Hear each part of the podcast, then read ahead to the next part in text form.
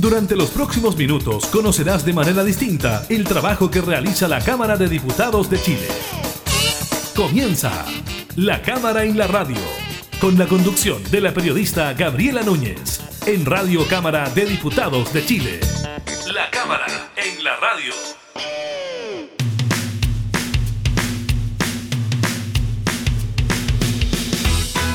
Hola, ¿qué tal? ¿Cómo están? Bienvenidas y bienvenidos a una nueva edición de la Cámara de la Radio. Estamos, como siempre, junto a ustedes entregando información legislativa y temas de actualidad. Hoy le contaremos sobre las fechas que baraja el Ministerio de Salud para el inicio de la vacunación contra el COVID-19 en menores de 6 años.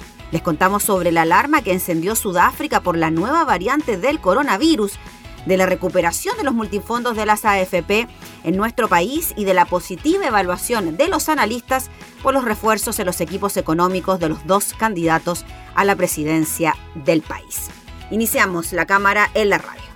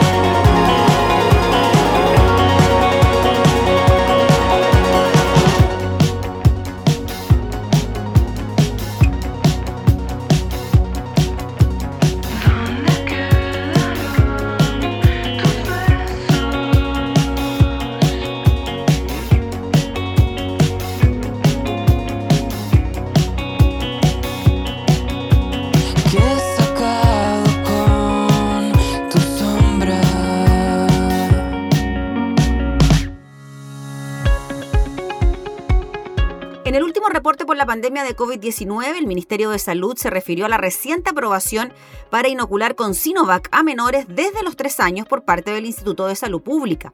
Es una muy buena noticia la que hoy acaba de dar el ISP, porque cerca de 700.000 niños y niñas de 3 a 5 años podrán comenzar su proceso de vacunación contra esta enfermedad con la vacuna Coronavac, dijo la subsecretaria de Salud, Paula Daza.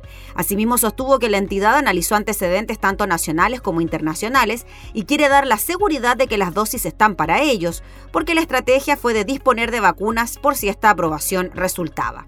Por lo mismo dijo que prontamente vamos a dar a conocer el calendario para estos niños y la modalidad de inoculación, aunque adelantó que el inicio de todas maneras va a ser durante este año. Esperamos que sea durante el mes de diciembre. Quien también se refirió al hecho fue el ministro de Salud, Enrique París. Es una gran noticia. Esto tiene como antecedentes más de 100 millones de niños vacunados con Sinovac en China y también el estudio que está desarrollando en Chile, una vez más como un estudio pionero, la Universidad Católica, también con niños entre 3 y 6 años de edad. De manera adicional, la subsecretaria Daza indicó que en 2020 algunos países de Europa reportaron una enfermedad multisistémica grave post-infecciosa en la población infantil que tendría relación con el coronavirus. Se trata del síndrome inflamatorio multisistémico SIM y de acuerdo con la autoridad sanitaria aparece cuatro a seis semanas posterior a la infección por COVID-19 en niños, niñas y adolescentes y se caracteriza por fiebre, diarrea, vómitos o dolor abdominal y que puede llegar a producir alteraciones coronarias en la coagulación y en el proceso inflamatorio. En esa línea informó que en Chile el total de casos notificados y validados hasta el 16 de noviembre es de 403.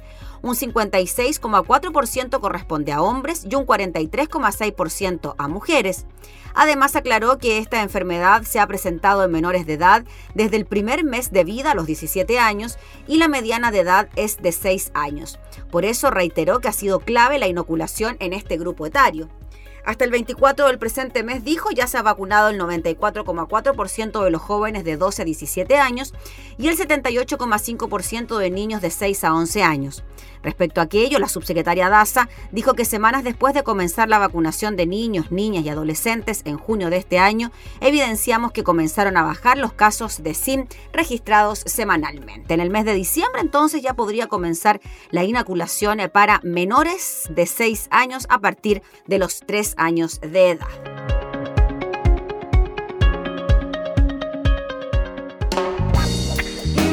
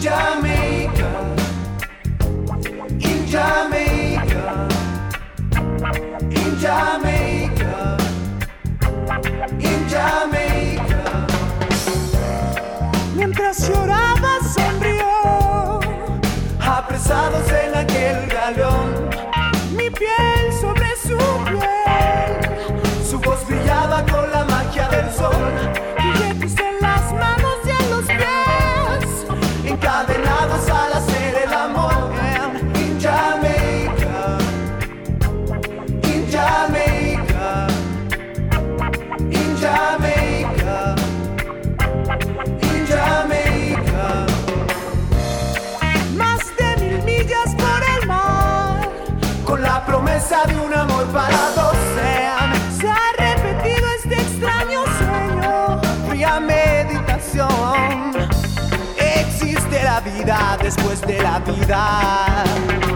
El destino tiene más de una salida. Oh no, I'll be waiting. In Jamaica. In Jamaica.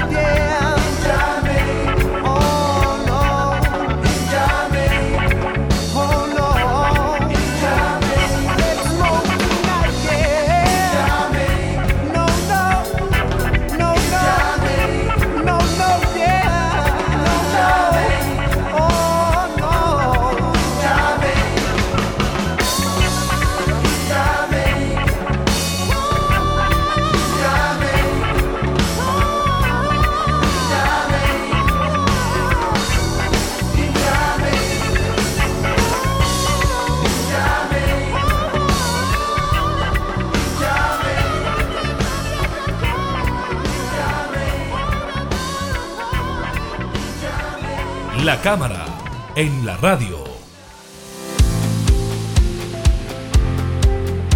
El gobierno de Sudáfrica está considerando nuevas restricciones de salud pública para contener una nueva variante del coronavirus que se propaga rápidamente y que según los científicos tiene una gran cantidad de mutaciones que pueden hacer que sea más transmisible y permitirle evadir alguna de las respuestas inmunes desencadenadas por infección previa o vacunación. La advertencia de los científicos sudafricanos y el Ministerio de Salud emitida en una rueda de prensa convocada apresuradamente este jueves llevó a la Organización Mundial de la Salud a convocar una reunión de expertos para hoy con el fin de discutir si declara la nueva cepa como una variante de preocupación. La OMS utiliza esta etiqueta para las cepas de virus que se han demostrado que son más contagiosas, provocan enfermedades más graves o disminuyen la eficacia de las medidas las pruebas, los tratamientos o las vacunas de salud pública. Otras variantes de preocupación incluyen la variante Delta, que ahora es dominante en todo el mundo, y la variante Alfa, que generó una ola mortal de infecciones en Europa y los Estados Unidos el invierno y la primavera pasados. Si bien los científicos dijeron que todavía estaban estudiando la combinación exacta de mutaciones de la nueva variante, actualmente denominada B1.1529, y cómo afectan al virus, su descubrimiento subraya cómo los cambios en el genoma del virus continúan representando un riesgo para el mundo. Simplemente refuerza de nuevo el hecho de que este enemigo invisible con el que nos enfrentamos es muy impredecible, dijo el ministro de Salud de Sudáfrica, Joe Paala dijo que el gobierno mantendrá discusiones durante el fin de semana sobre si son necesarias nuevas restricciones a las reuniones sociales y otras actividades como los viajes para detener la propagación de la nueva variante. Esto va a presentar un gran desafío, dijo, instando a todos los sudafricanos que no se han vacunado contra el COVID-19 a que lo hagan ahora. Solo alrededor del 24% de los 60 millones de ciudadanos de Sudáfrica están completamente vacunados. Los investigadores detectaron B 1.1.1529 por primera vez el 12 de noviembre, dijo Tulio de Oliveira, quien dirige el Centro de Respuesta e Innovación Epidémica de la Universidad de Sudáfrica y es miembro del grupo de trabajo de la OMS que monitorea las nuevas variantes del coronavirus. Desde entonces, la variante ha impulsado un aumento exponencial de las infecciones por COVID-19 en el país, aunque desde un nivel muy bajo, con el número de nuevas infecciones superando las 1.200 el miércoles, aproximadamente cuatro veces más que hace dos semanas. La B.1.1529 es ahora responsable de alrededor del 90% de los casos en la provincia más poblada de Sudáfrica, Gauteng, hogar de las capitales políticas y económicas de Pretoria y Johannesburgo, desplazando rápidamente a la variante Delta. También se ha detectado a la vecina Botswana y en un viajero sudafricano en Hong Kong, dijo el profesor de Oliveira. El mismo profesor dijo que esperaba que el grupo de trabajo de la OMS le diera a B.1.1529 un nuevo nombre tomando del alfabeto griego, lo que sugiere que se declararía una variante de preocupación o una variante de interés. Las variantes de interés tienen cambios genéticos que se sabe que afectan el funcionamiento del virus, pero aún requieren más estudios. Frente a esta situación es que, por ejemplo, la Unión Europea planea suspender vuelos desde África por nueva variante del COVID-19. Los científicos consideran esta variante detectada en Sudáfrica como preocupante por su alto número de votaciones y mientras tanto en nuestro país y frente al temor por la nueva variante de COVID-19, se hunde el petróleo a nivel mundial, el cobre y las bolsas. De hecho, el IPSA en Chile también se contagió. Ya hablábamos de esta variante, la B.1.1529, y las economías a nivel mundial tuvieron repercusiones. Por ejemplo, la bolsa de París abrió a la baja con un 3,59%, la de Londres perdía un 2,71%, Madrid retrocedía un 3,8% y la de Frankfurt un 2,83%. Cerca de las 10 horas, el principal índice de la Bolsa de Comercio de Santiago IPSA perdía un 1,92% en línea con el panorama mundial.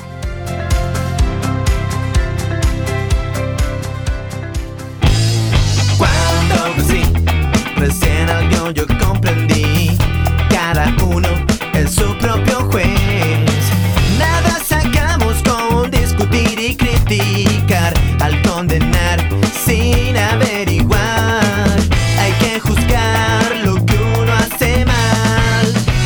y no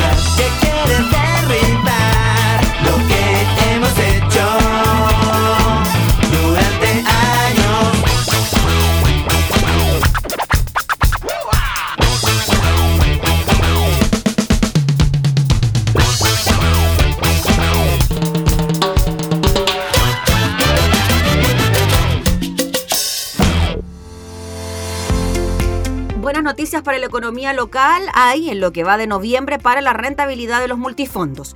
Con datos al 23 del presente mes, todos los selectivos anotan ganancias, particularmente los más conservadores, el D y el E, luego de varios meses con resultados para el olvido. Tanto así que, de acuerdo con el reporte del Centro de Estudios CIDES, el Fondo E se encamina a lograr el segundo mejor registro desde su creación. El anterior ocurrió en abril del 2020 con una ganancia del 5,06%. Según el boletín de CIDES, en el undécimo mes, los selectivos más riesgosos A y B anotan alzas de un 0,98% y un 1,1% respectivamente, mientras el C presenta una variación del 1,76%. Por su parte, los tipos más conservadores también ven resultados positivos, el D de un 3,26 y el E de un importante 4,69%. Con la rentabilidad del penúltimo mes de 2021, el desempeño de los multifondos en lo que va del año muestra un perfil mixto. Entre enero y noviembre, los fondos A y B registraron ganancias de un 11,5 y un 6,23% respectivamente, ratificando el buen año para los selectivos más riesgosos, mientras que los conservadores ven alivio luego de pérdidas que se acercaron al 20%. Así, para lo que va del 2021, el selectivo C presenta una variación de un menos 2,76%, el D un menos 10,57% y el E acota sus pérdidas a un menos 13,56%. Con todo, a un mes de que termine el presente ejercicio, el fondo E se acerca a cerrar el año con el peor resultado de la historia de los multifondos. Sobre las razones de los mejores resultados en noviembre, CIEDES lo atribuye a la variación en los precios de los instrumentos de renta variable y particularmente los tipos conservadores. Releva que se observa una caída en las tasas de interés de los instrumentos de renta fija nacional luego del rechazo en el Senado al cuarto retiro, que recordemos ya el lunes tenemos comisión mixta para determinar qué pasa con aquello, y los resultados de las elecciones. Esta lectura, según consigna el diario El Mercurio, es compartida en forma transversal por distintos expertos. Para el economista de Euroamérica, Martina Ogaz, el rechazo de un nuevo rescate por el Senado incidió en forma importante en los precios de los activos en renta local. Y desde ese hito, las tasas del mercado de renta fija, activos principales de los fondos D y E, han registrado un descenso importante desde los máximos en prácticamente toda la curva a comienzos de noviembre, bajas que en promedio alcanzan los 25 puntos. A ello se suma, afirma el resultado que se dio para el Congreso post-elecciones, que tendrá fuerzas equilibradas durante el próximo gobierno, lo que garantiza hasta ahora reformas más moderadas a las planteadas por los candidatos, lo que se reflejó en que desde el lunes las tasas a cinco años de la curva nominal registraron un descenso en torno a los 15 puntos, mientras que las tasas a 10 y 20 años de la curva en UF presentaron bajas desde 10 a 5. Complementa el gerente general de Rubik, Sergio Tricio, que entre ambos factores, rescate y elecciones, señala que el más relevante es el rechazo al cuarto retiro del 10%, y coincide en que tras las elecciones la clave estuvo en el resultado del Senado, que da una señal de estabilidad. ¿Volverá la volatilidad al acercarse a la segunda vuelta? Para el economista jefe de BCI, Sergio Legman, iremos viendo cómo los programas de gobierno, tanto de Kass como de Boric, comienzan a incorporar visiones más moderadas y realistas, y aunque eso podría contener las tasas, es altamente probable que la volatilidad se mantenga elevada a la espera de cómo se resuelva la elección. Mientras Tricio apunta que dependerá de cómo ajusten los programas económicos los candidatos, que son ambos bastante deficientes según su opinión.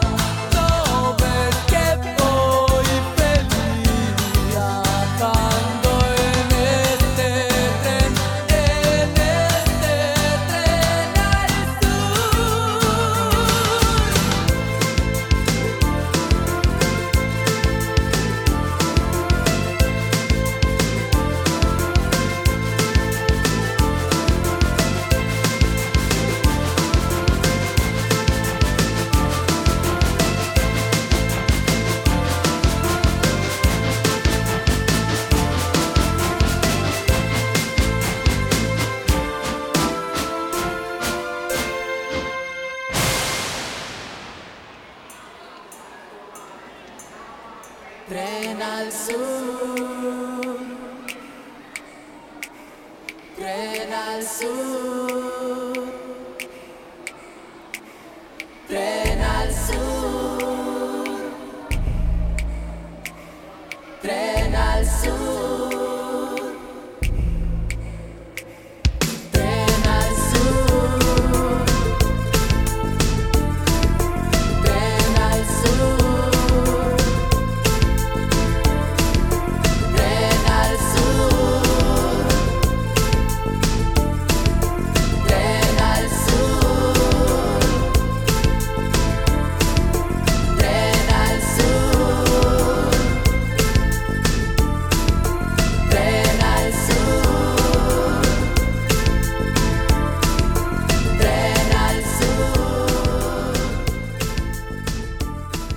La cámara, en, la radio. en la radio. Vamos con algo que ya anticipábamos en el bloque anterior, tiene que ver con la incorporación a los equipos económicos de Kass y Boric de nuevos y potentes nombres, como se han denominado. Frente a esto es que los analistas destacan esta positiva señal por los refuerzos en los distintos equipos. Intensos días en búsqueda de nuevos apoyos, marcados por la moderación en sus discursos, son los que han vivido José Antonio Kass y Gabriel Boric luego de las elecciones del domingo y de cara a la segunda vuelta del 19 de diciembre, día en que se definirá cuál de los dos candidatos se quedará con el sillón presidencial. Es que claro, el estrecho margen que separó a ambos candidatos en la primera vuelta los ha obligado a ir a conversar y mostrar señales de apertura con sensibilidades políticas ubicadas en el centro y así encontrar el apoyo requerido para hacer gobierno. En esta línea, tanto el abanderado del Frente Social Cristiano como la Carta de Apruebo Dignidad están reforzando sus equipos económicos, incorporando figuras de renombre para afinar en tiempo récord sus programas en medio de una carrera a la que le restan poco más de tres semanas. Gestiones que, por cierto, están siendo bien leídas por el mercado, no solo porque los analistas apuestan que esto derivará en propuestas más mesuradas, que ayudarán a disminuir la incertidumbre que hace ya tiempo impera en el país, sino que también por los nombres que se han anunciado. Según consigna el portal de MOL, Boric por su parte concretó el fichaje de la académica de la Universidad Adolfo Ibáñez, Andrea Repeto, al expresidente del Banco Central, Roberto Saler, y al economista de la Universidad Católica, Felipe González, a su consejo asesor económico, mientras que CAS anunció ayer a los ocho coordinadores económicos de su equipo, destacando nombres como el de la investigadora del Centro de Estudios Públicos CEP, Silvia Izaguirre, el último jefe en materia económica de la campaña de Sebastián Sitzel, Patricio Rojas, los destacados economistas José Luis Daz y Soledad Arellano, o del ex vicepresidente del Consejo del Banco Central, Sebastián Claro. Sebastián Sensacua, gerente de Economía y Estrategia de Visa Inversiones, comentó al portal de MOL que considera estos fichajes como una señal favorable que abre no solo la posibilidad de mejorar las propuestas, sino que también permite un mayor diálogo y consenso, sobre todo con la incorporación de economistas de renombre. Al mismo tiempo, creemos que es una señal que también es coherente con el resultado de las elecciones parlamentarias del fin de semana, en vista que ninguna fuerza política adquirió mayoría suficiente en el Congreso que permite impulsar una agenda legislativa determinada. De todas formas, si bien sostuvo que el reforzamiento de los equipos económicos de ambos candidatos entregan mayor certeza y tranquilidad al mercado, sostuvo que la persistencia de esto también depende de los anuncios que se vayan efectuando en el corto plazo respecto de los cambios que puedan tener los programas, en un periodo que también es ajustado dada la proximidad de la segunda vuelta. Por su parte, Gabriela Mellado, analista de Capitaria Chile, expuso tanto que Kass como Boric han dado a conocer nombres potentes, los que dan una señal más positiva para el mercado e inversionistas transmitiendo más mesura en materia económica. Definitivamente baja este riesgo o incertidumbre al país que había antes de la primera vuelta. Al tener ambos un equipo reconocido, se debiera haber una mayor confianza por parte de los inversionistas, ya que sus programas de a poco están convergiendo al centro. Mientras que Manuel Ugalde, jefe de estudios de la empresa de inversiones XTV Latam, señaló que los nuevos equipos de los presidenciables entregan una señal bastante positiva debido a que los programas deberían tender ahora a objetivos más mesurados desde el punto de vista político y probablemente más factibles. La mayor parte de las incorporaciones son de alta capacidad técnica y provienen desde los partidos más moderados de cada sector. Efectivamente, dijo, esto debería dar calma a los mercados, sin embargo, aseguró, esta calma comenzará a incorporarse en los precios a medida que vayamos viendo cómo estas incorporaciones van generando cambios en las propuestas actuales o en nuevas propuestas que puedan disminuir el nivel de incertidumbre actual.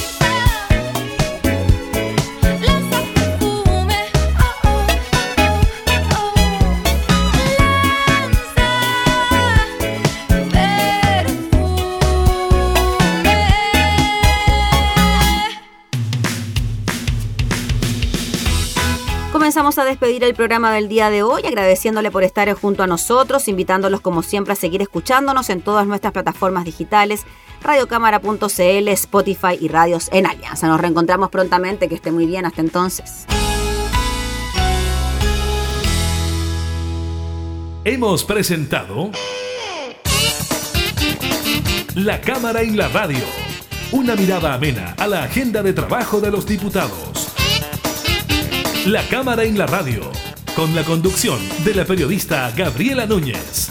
Información, música y actualidad en Radio Cámara de Diputados de Chile, acercando las leyes.